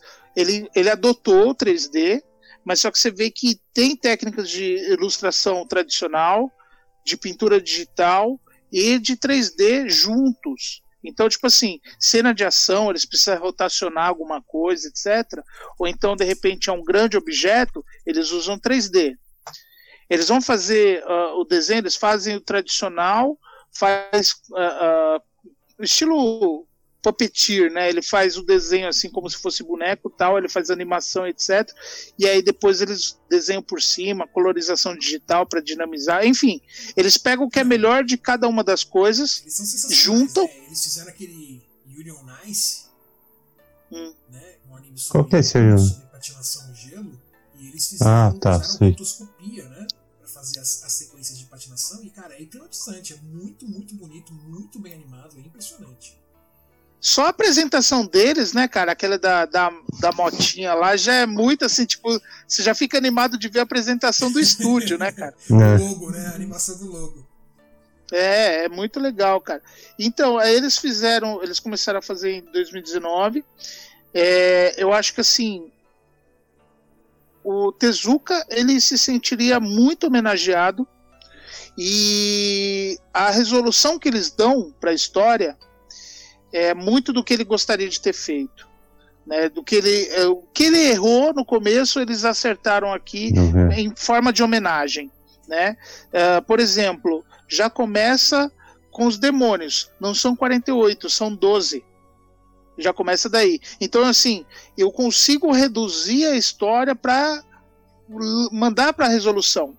É, outras coisas, por exemplo, do um personagem que é muito importante no, no anime atual, isso não é spoiler, tá? Porque é, faz parte da premissa aí. É, tal, tem o pai né, do Reakimaru que ele uh, oferece para os demônios né, as partes do, do, do corpo em, é, em troca de poder e tal. É, mas só que um personagem muito importante é a mãe. E o Tezuka ele, ele ele não dá resolução para a mãe. Simplesmente ela é colocada de lado, né, na, na, no mangá e no anime original. E aqui não, aqui eles dão uma importância e dão uma resolução para ela no meio do anime, no meio da, da, dos episódios, não é no final só, é no não. meio da história. Então é, é, eles não, eles procuram ir amarrando as pontas. Inclusive até o final é uma grande homenagem ao final do Tezuka né? Porque assim, eles, eles dão toda a resolução, mas só que ainda eles deixam aquele, aquela coisinha aberta, assim, tipo, do Rekimaru saindo em viagem e tal, parará, parará, parará. É, eles colocam isso nesse final, mas só que assim, eles resolveram tudo, deixaram todas as pontas soltas amarradas. E aí, a partir daí sim que o Reakimaru ele vai para essa viagem dele e etc. Então assim, é uma grande homenagem é, eles acertam todas uh, essas questões aí. Inclusive, uh, uma das coisas assim que eu achei me pegou logo no primeiro episódio foi exatamente a questão de que uh, o Ryakimaru, no primeiro, a primeira aparição dele, ele é um grande boneco. Ele é um boneco. Né? Exatamente o que o, o Tezuka não, não acertou o tom no, no primeiro episódio ou no mangá que uh, quando ele você pensa, pô, é, é, um jovem que teve todas as suas partes do corpo oferecidas para demônios, a mãe para salvar a vida daquele toco, que era um toco, né? É, coloca no rio e tal, e aí é encontrado por um, por um senhor uh, curandeiro e tal, que ele faz próteses e etc. Então, tipo assim, se ele fez próteses para ele, cara, ele é todo de madeira. Todo né? Porque você pensar em 48 partes ou 12 partes de um corpo, ele E, e, exatamente isso que é mostrado nos primeiros. Não é spoiler, tá, gente? É os primeiros minutos do anime. É, é, é, é muito bacana de você ver como isso ocorre. E a partir do, daí você entende. Você entende o que está acontecendo e você entende a forma que é, é, é narrada. É, você entende o que vai vir depois e os seus desdobramentos, etc. Por quê? É, aparece aquele bonecão tipo o Dororo é, é, salvo de uma situação e tal, aparece um yokai que é, uh, uh, o, o, minto, o Oni, que aí o Hyakimaru enfrenta e tal, é, e ele mata esse Oni, e aí, tipo assim, o, todo momento o Dororo tenta falar com ele, mas só que ele não tem expressão alguma, né? E aí quando ele chega perto, ele nota que o rosto dele é de madeira né? Que, é, que, que os olhos massa, dele são de madeira. É, é, que aí você Não. percebe, por exemplo, a junta das mãos, né? Como se fosse é, de, de hominho mesmo, né? Se for, fosse articulação. Hominho! Hominho também, gente! Mas, mas é. E até como ele lida com o próprio corpo, eu achei legal nesse, no, nesse novo anime, mostra muito isso. Porque ele está acostumado com o corpo de madeira. Conforme ele vai recuperando, né? Ele vai sentindo dor, né? coisa que ele não sentia antes, né? Uhum. O braços, pernas, a própria a sensação de ouvir, né? O, o sentido de ouvir ele já ele enlouquece. Não, e, esse, e, e, aí entra aquilo uhum. que eu tava falando pro Slot, que o Slot discordou antes, mas, tipo assim, ele recupera a humanidade dele, por quê? Porque ele passa a sentir dor. Aí ele fala, nossa, o que, que é isso? Eu nunca senti isso antes. Né? Ele começa a se importar com Dororo por quê? Porque ele começa a, a sentir, a sentir cheiro, ele começa, ele começa a ter a, sentimentos. A sentir, tem tato, ele tem, tem, ele sente cheiro, ele ouve, ele fala com, com o Dororo, né? Depois, quando ele conquista a habilidade de falar. E tipo assim, ele vai reconquistando essa humanidade conforme vai vindo as partes do corpo, né? É, é que simplesmente ele era uma coisa. Ele uhum. simplesmente era uma coisa, né? Mas só que exatamente por ele se tornar uh, humano, é, esse trabalho que, que, que, que o Slot falou de tipo assim, ah, ele, ele vai perdendo conforme ele vai adquirindo as partes do corpo, ele vai perdendo essa humanidade. Por quê? Porque ele, ele consegue esse contato com, com o lado humano dele através do Dororo, né? É, mas só que aí, tipo, é, é, a sanha de sangue, né? É, acaba se tornando maior em um determinado ponto, né? E aí tem o enfrentamento da, dos sentimentos dele com uh, essa, essa vontade de matar, de se vingar e de etc, né? Com, com aí a relação com o Dororo, com a mãe, com, com outro um personagem pai. muito importante e tal. Eu achei interessante nessa série aí quando ele encontra com o pai dele vez, né? E ele fala que o nome dele é, é Hyakimaru, né? Aí o pai dele fala assim, ah, é um nome perfeito para você, né? E, e na, na, localização eu falei, como assim? Entendi. Aí eu fui procurar o que quer dizer o nome do, do Hyakimaru, né? E o nome dele é composto de três kanjis. Um kanji para o número 100, um kanji para demônio e um kanji que significa perfeito. Então ele é um demônio sem demônios perfeitos, vamos assim dizer. É o, é o nome dele. Uhum. Enquanto que o Dororo, o nome dele não é escrito com kanji nenhum, é escrito só com hiragana. Uhum. É, porque é uma corruptela, né? Então não. não tipo, existe. não tem como ter é, kanji, não é, né? Kanji. É. Não, mas ele, ele poderia é... ter pego kanjis pra formar o nome. Sim, mas, é, mas como ele, é uma própria corruptela. não fez. Eu acho que isso também é, é, uma, é uma decisão, né? É uma, é uma escolha. Não, sim, é, faz parte da decisão. Que, se você pensar na origem do nome, faz todo sentido, sim, né? Porque é, é, é, mais uma onomatopeia. Você imaginar uma criança tentando falar, falar Dorobo e sai Dororô, uhum. né? É muito mais uma onomatopeia. Sim né, do que outra coisa. Mas enfim, hum. vocês falaram do momento minho, eu tenho que falar. Momento Não. minho. Momento, ah, momento minho. Momento minho.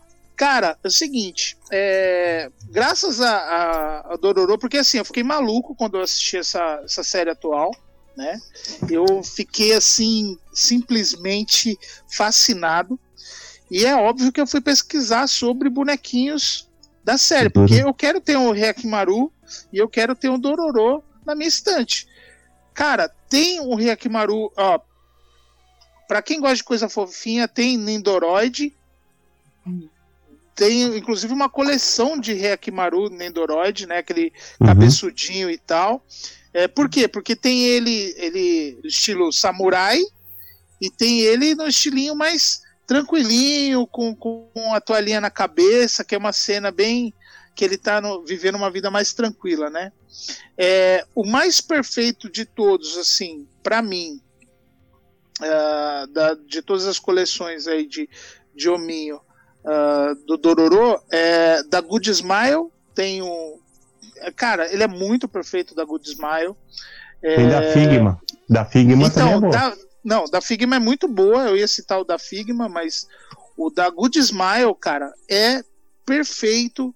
Inclusive, assim, todas as articulações dele, imitando as articulações de madeira do, do desenho e tal. Inclusive, a marcação é bem visível. É que do Figma, é tipo assim, é tudo tom de pele. Hã? É bonito mesmo, hein? É, muito bonito esse daí. Esse daí da Good Smile é muito bom, cara. O, porque você vê, por exemplo, as junções ali, né? É, você vê que é tudo marcadinho e tal. Da Figma é tipo cor de pele só. Né? Então não tem esse destaque das, das juntas ali de, de próteses, né, cara? E, e tem o da Fúrio também, né? Da Fúrio também é, é, muito bonito, mas eu particularmente eu, esse da Good Smile para mim é o mais maravilhoso de todos, cara. E não tem, por incrível que pareça, não tem o Dororo da, da Good Smile. Então seria a junção perfeita. Né? Mas quem gosta de coisa bonitinha tem o Nendoroid, o Nendoroid já vale a pena já gastar ali com o Nendoroid, que ele é muito bonitinho, cara. Eu queria ter todos, na verdade. O link da Nendoroid, pelo amor de Deus, cara. Enfim, esse foi o momento minho. Ah, e antes que eu esqueça, desculpa.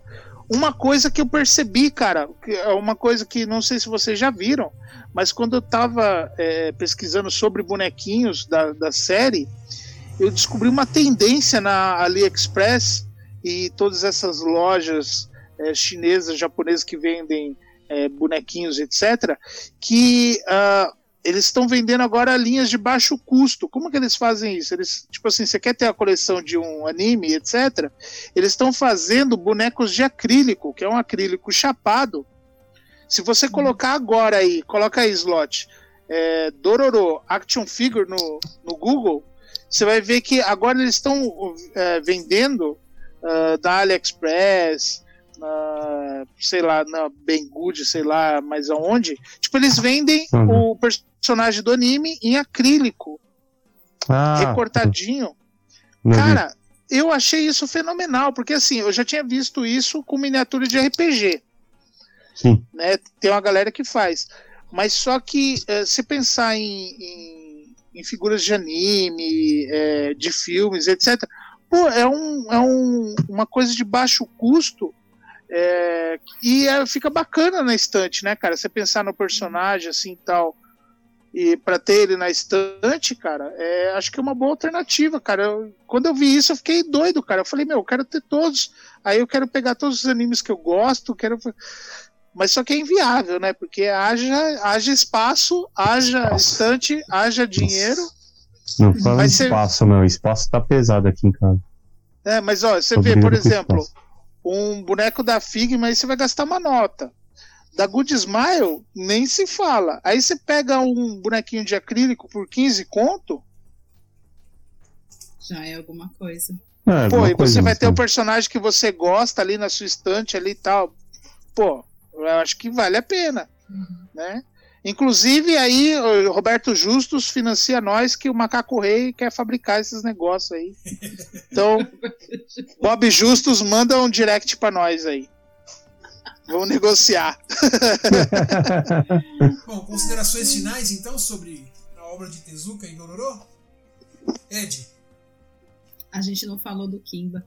Verdade, verdade. O Kimba, o verdadeiro ó, rei na, leão. na moral, na moral, Kimba, Astro Boy, eu acho que merece um programa específico. Astro Boy. Também acho. O Kimba, o Kimba, tipo assim, por que o Kimba é o melhor Rei Leão? Ponto. Já temos o nome do, do programa. Né? Não é o melhor, é Astro... é o Rei Leão. Então, é. Astro Boy é assim. É, por, que, por que esse Mega Man está sem o capacete? Né? Porque Astro Boy é maravilhoso, ele é muito superior, mas assim, o Mega Man se popularizou muito mais, né? Hoje em dia a gente só fala do Mega Sim. Man. Mas só que também a gente pode colocar o nome do programa como assim: é, Astro Boy, a pi melhor pipoca? Quem, Não, quem se lembra robô. da pipoca?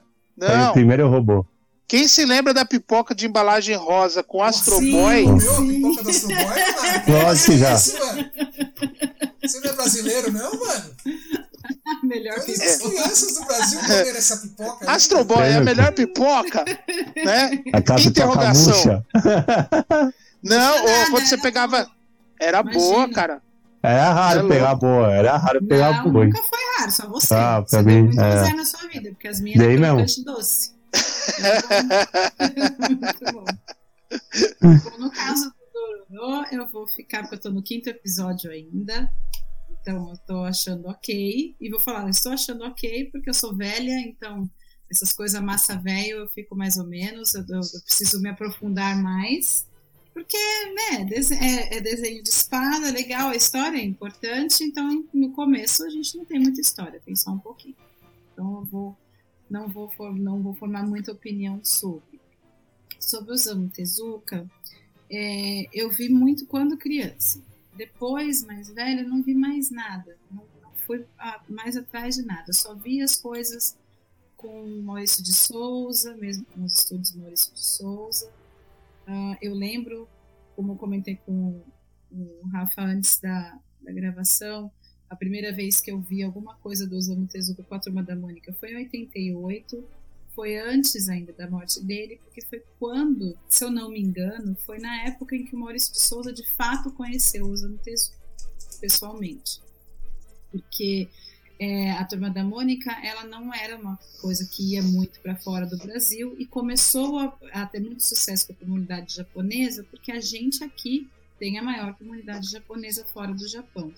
Quando os japoneses começaram a migrar de volta é, no início dos anos 90, nos em 88, nos anos 80 começou aí, a, a, algumas pessoas já começaram a ir, e aí os descendentes de japoneses aqui começaram a falar sobre Mônica lá, aí começou a ficar uma coisa, o que é isso, o que é isso, o que é isso. Não é, eu não estou falando isso porque eu sou uma historiadora incrível, porque não é o caso, é mais mesmo uma impressão pessoal do que aconteceu na época. Porque, como eu disse, eu ainda era criança, eu já fui criança um dia. Quando eles começaram as conversas mesmo, quando eles se conheceram, muita coisa começou a aparecer nas histórias da Turma da Mônica, não com os personagens, mas é, eles queriam mesmo, eles já imaginavam essa integração das histórias, integração dos personagens. Então havia muita coisa nas, nas revistinhas falando, olha, o Maurício de Souza conheceu o mestre do, da, da, animação japonesa, não sei o que, o criador do Astro Boy, e como criança eu só via isso lá. E depois eu não vi mais nada. Assim, eu saí, eu fiquei para fora dessa parte do Japão. Eu entrei nos tokusatsu e foi os tokusatsu na minha vida. É, mas eu gostava muito do Astro Boy, eu achava muito divertido quando eu era pequena e eu adorava a pipoca. Aliás, a pipoca sempre foi um motivo de comprar, porque para mim a pipoca sempre foi do Astro Boy. eu nem sei se ela tinha outro nome, porque pra mim era pipoca da Astro Boy. É, pipoca da Astro Boy, acho que não tinha. Se tinha outro nome também não sabia, não.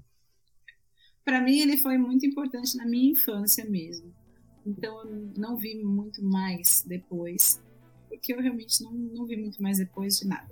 Então, assim, eu não fui muito atrás de. É, eu comecei a, a, ver mangá muito mais quando começou o mangá que ficar popular aqui no Brasil, com a Conrad, com a JPC. Então nessa época eu, eu já eu pegava pouca coisa por motivos de pobre. Então não, não tenho muito contar. Mas eu gostava muito quando criança. Ai meu Deus, mosquito. Fala, PF. Fala gente Cara, é, como eu sempre gostei de, de desenho e etc. E quem me conhece hoje sabe da, do quanto. Tem assim, eu tenho uma série de paixões, né? Eu, eu, sempre falo que tudo é sempre a melhor coisa do mundo, mas assim, é, eu sempre gostei muito de Mega Man, né? E, e sou apaixonado pela série e tal. E tipo assim, a, a, na, minha, na minha infância, eu tenho contato com Astro Boy, tipo, era aquela coisa assim, tipo. Quem jogava o Mega Man no Nintendinho via as capas, e aí via referência e etc. Tal, pra mim era o mesmo personagem. Né? Inclusive você vê a referência, demorei, por exemplo. Demorei pra saber que era dois personagens separados. Aqui, tem aquele desenho clássico, né, do, do tanto do Astro Boy quanto do Mega Man dele do blueprint, né, cara, que é ele dividido no meio, aí metade com pele, metade a parte robótica, assim. É. Cara, para mim é, é, era o mesmo personagem, né? Uhum. É, mas assim, para mim, uh, da minha infância, assim, marcou muito uh, muitos personagens aí do, do, do Tezuka, né, cara? Tanto uh, o Kimba que a gente falou, Astro Boy, uh, Princesa e o Cavaleiro. Princesa e o Cavaleiro. Cara, quem viveu na década de 80 teve seu caráter formado pela Princesa e o Cavaleiro e o Rei Arthur que passava no SBT. E o Rei Arthur, verdade. Que passava na sequência. Quem não assistiu o melhor anime do. melhor desenho animado do Rei Arthur que já teve. E o Príncipe Valente também passou, acho. O Príncipe Valente também chegou a passar. É, acho que também. Na mesma época. É, mas assim, o, o, o Dororo, eu, eu, eu li o mangá já faz bons anos, né? Já fazem bons anos. É, aí eu, eu, a animação original é, eu assisti nos, nos primórdios da, da internet que, que o Paulo Coelho começou a acessar e passar umas coisas para nós, né? Então, é por isso que eu sei que tem é, 26 episódios, inclusive o novo ele tem 24. Né? Acho que é 24. É 24. É, e foi intencional também, mas isso é por outro motivo. Quem assiste percebe ali no finalzinho é. por que é 24. É, mas assim, é, o, o Dororo, ele, ele para mim, ele se destaca muito, porque ele, ele tudo bem que ele tem, tem obras igual o próprio Adolf, né? é uma obra pesada, densa do, do Tezuka, mas é, eu gosto muito do contraste do, do traço dele com o tipo de história que ele estava querendo contar. É, ele trouxe muito recurso narrativo ali e tal. E cara, essa animação nova, assim, tipo, eu senti enquanto eu tava assistindo que, tipo, meu, putz, que resolução boa que os caras deram, sabe? Nossa, que homenagem legal, nossa, que referência boa à, à, à história original e tal. Então, tipo assim, eu vi como uma grande homenagem e eu me senti muito. Você percebe que a obra é boa quando você termina se sentindo órfão. Hum. Né? É, tipo, uh, uh, eu, eu, eu, eu, vejo, por exemplo, coisas assim, por exemplo, Dom Drácula. Ele é muito assim, infância. Eu vejo o Dom Drácula assim, na hora remete à minha infância e tudo mais. É, mas só que o Dororo ele, ele ficou com uma obra, para mim, ele é a obra definitiva que o Tezuka não conseguiu terminar, né? É, e aí, é, para mim, eu fiquei muito órfão assim quando acabou esse remake, quando acabou os episódios e tal. Mas ele é um artista grandioso, sempre vai ser lembrado, né? Tanto pela sua influência é, no Japão, fora dela, né? É, a sua relevância é, para o mercado como um todo, né? De mangá, de anime, etc. Então, você agora Estou falando com você, meu caro amigo Dedão de Cheetos.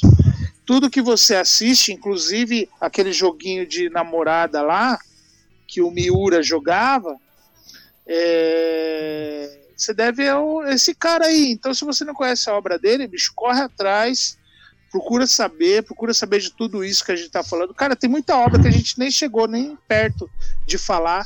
Ele era um artista completo né? escrevia, desenhava, é, pensava no, no, no, anime, criou, sabe, é, técnica de animação, botava a mão na obra, né? Tanto que, por conta disso, é, como todo cara que é muito orcaholic, por isso que eu tenho que largar a mão de trabalhar tanto, mas como todo orcaholic, ele morreu relativamente cedo, né? 60 anos.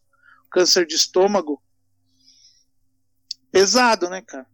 Então, é, procurem saber, procurem conhecer a obra do cara que vale muito a pena. Manaro, você que não gosta de pipoca do Astro Boy, conta pra gente aí a sua relação com o Samu Tezuka.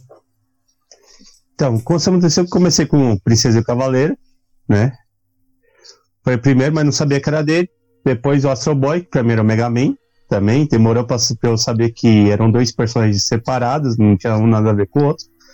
Aí eu fui conhecer o Samu Tezuka com o Dororo, que eu fui saber quem ele era, através do Dororo, quando eu li o mangá né, pelo, pela biblioteca do, do Paulo Coelho. Né?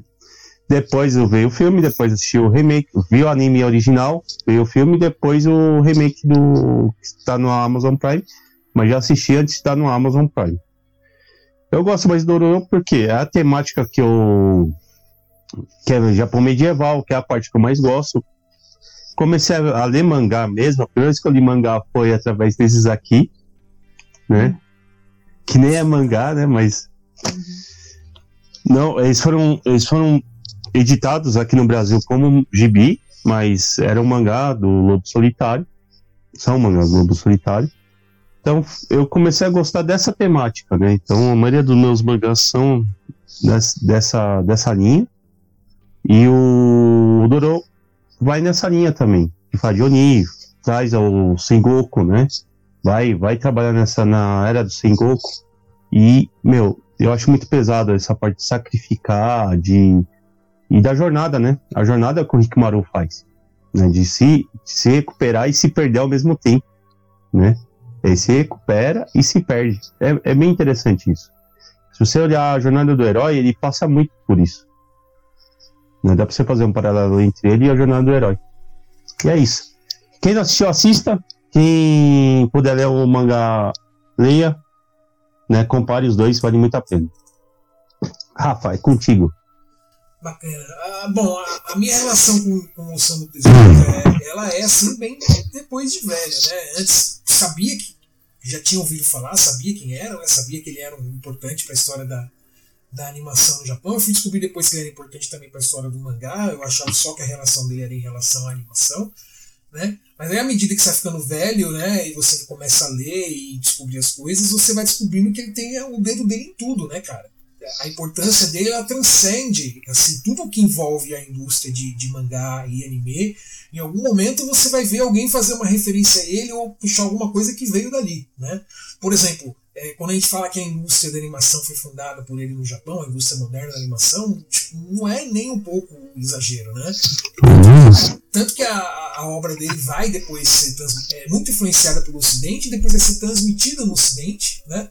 E o Astro Boy, no caso, ela faz, tanto, faz bastante sucesso sendo transmitido, sendo sindicalizado, passando por syndication e sendo transmitido nos Estados Unidos, e isso vai estimular com que outras obras venham também do Japão para lá, inclusive que a gente tem obras que são produzidas já pensando no mercado americano, né, como por exemplo o Speed Race, né, que muita gente assistiu nos Estados Unidos e não tinha a menor ideia que o desenho era feito no Japão, nunca nem passou pela cabeça, porque não tem nenhuma referência, nenhuma referência ali que diga que aquilo veio do Japão. Ele parece um desenho da Hanna Barbera, até até em termos de estética, né? É, então você vai descobrindo aí as ramificações do trabalho dele, né? E isso é incrível, né? É, existe aí também uma o trabalho dele ele também é um trabalho que está sendo constantemente readaptado, inclusive nos anos mais recentes aí a gente está tendo uma, meio que uma ressurgência né, dessas adaptações. A gente teve o anime do Dororo agora em 2019, a gente teve um, um anime recontando a história do Blackjack em 2015, né? É, no mangá também você constantemente tem releituras dos trabalhos dele, né? Eu acho que o mais famoso aí é o Pluto, que é uma releitura do próprio Astro Boy, pelo, pelo Naoki Urasawa, que é um um dos maiores mangakas aí que a gente tem hoje em dia, né, que é autor de, de Monster, de 20 Century Boys, é, é um cara extremamente renomado. Eu pessoalmente não, não li Pluto ainda, é, não vou poder indicar para vocês conhecimento de causa, mas o fato de que ele é constantemente revisitado e o respeito sempre, que todo mundo que mexe com a obra dele tem, né, você percebe esse respeito em Dororo, você percebe esse respeito no, no desenho do Young Black Jack, que teve em 2015, né? Tenho certeza que esse respeito com certeza vai estar em tudo também. Né? Você percebe o quão importante ele é para a indústria, para a própria cultura, né? é, moderna, moderna japonesa. Então, assim, é, eu não sou um profundo conhecedor da obra do, do Tezuka, mas eu com certeza sou um grande apreciador. Né? E, e recomendo a todos aí também, se puderem ter um tempinho, dediquem aí. Né? É, às vezes ver as obras originais é um pouco, é um pouco difícil, né? não apenas por uma questão de acesso, porque a gente se digita no, no próprio YouTube lá, você vai achar um monte. Né? Porque são, enfim, são, são desenhos em preto e branco, a, a, animação em relação à qualidade da animação de hoje ela é bastante precária, é uma animação feita com muito mais limitações, com orçamento muito mais baixo, então às vezes é difícil realmente acompanhar, mas pelo menos as releituras eu recomendo, né? tanto o Young Blackjack quanto o Dororo em animações aí, eu recomendo para vocês, e enfim, releituras de mangá tem inúmeras, não só essa que eu citei do Pluto, é, recomendo que vocês conheçam porque as histórias que ele contam que ele conta são histórias que vale a pena serem recontadas, na minha opinião. Né? Dororo é um grande exemplo disso, o Black Jack também é um exemplo disso, principalmente porque ele foi uma pessoa que viu de perto os horrores da guerra, né? É, é ele viu cidades bombardeadas e destruídas e, e o quanto a vida humana não vale nada numa situação como essa. Ele era um pacifista convicto e toda pessoa, todo artista e grande nome que é um pacifista convicto, ele merece o meu respeito, porque a, a, a solução não pacífica para um conflito é sempre a mais difícil. Ser um pacifista, especialmente no mundo moderno, é sempre um ato de coragem. E toda pessoa que tem essa posição sempre tem, sempre tem a minha afeição e o meu carinho. Então eu recomendo para todo mundo a obra do Samu Tezuka. E é isso, gente. Obrigado aí pela, pela presença de todos, obrigado por quem ficou até o final. E nos vemos aí na próxima semana. Um abraço. Tchau, tchau. Até mais. Tchau, tchau. Tchau, tchau.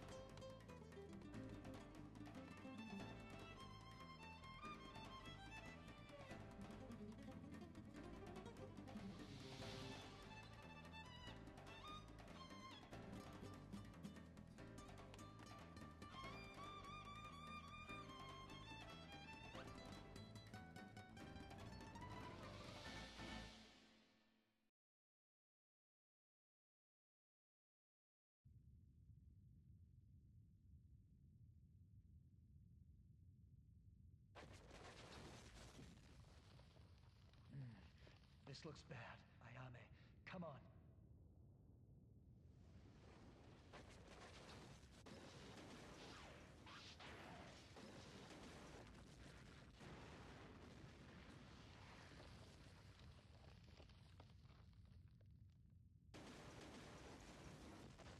What?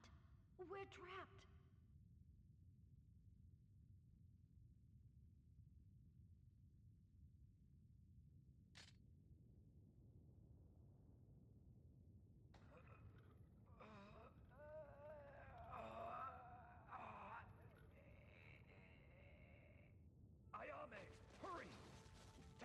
Sword and go! Kiku, come on.